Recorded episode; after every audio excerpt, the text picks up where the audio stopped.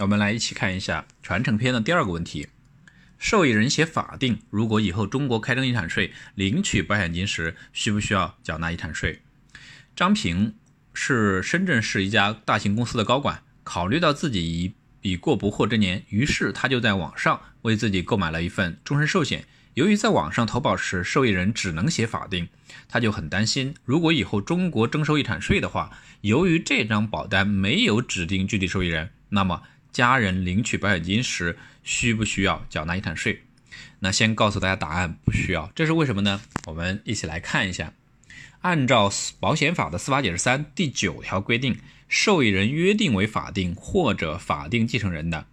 以继承法规定的法定继承人为受益人。也就是说，受益人约定为法定或法定继承人的保险合同只有受益权，没有继承权。所以呢，张平这张保单的保险金不会成为他的遗产，而是属于张平的法定继承人的财产。因此，即便将来中国征收遗产税，也不用缴纳遗产税。但是，考虑到张平的第一顺序法定继承人包括其父母、配偶和子女，为了避免将来产生继承纠纷，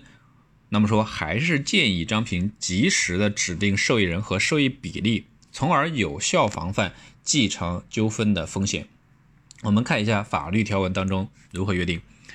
保险法的司法解释三第九条，投保人指定受益人未经被保险人同意的。人民法院应认定指定行为无效，当事人对保险合同约定的受益人存在争议，除投保人、被保险人在保险合同之外另有约定外，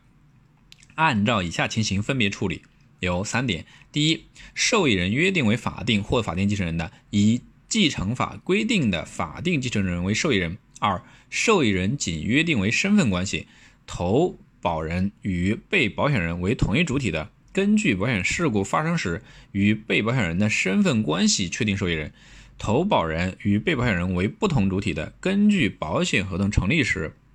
与被保险人的身份关系确定受确定受益人。三、受益人的约定包括姓名和身份关系，保险事故发生时身份关系发生变化的，认定为未指定受益人。我们来总结一下，针对于受益人写法定。如果以后中国开征遗产税，领取保险金时需不需要缴纳遗产税的问题，有两种。啊，有这样的情况说明，保险金是保险金不是被保险人的遗产，而是被保险人的法定继承人的遗产，法定继承人的财产，那么说无需缴纳遗产税。那为了避免继承纠纷，建议及时指定受益人和受益比例。这个是针对这个问题的一个分享，感谢您的收听，谢谢。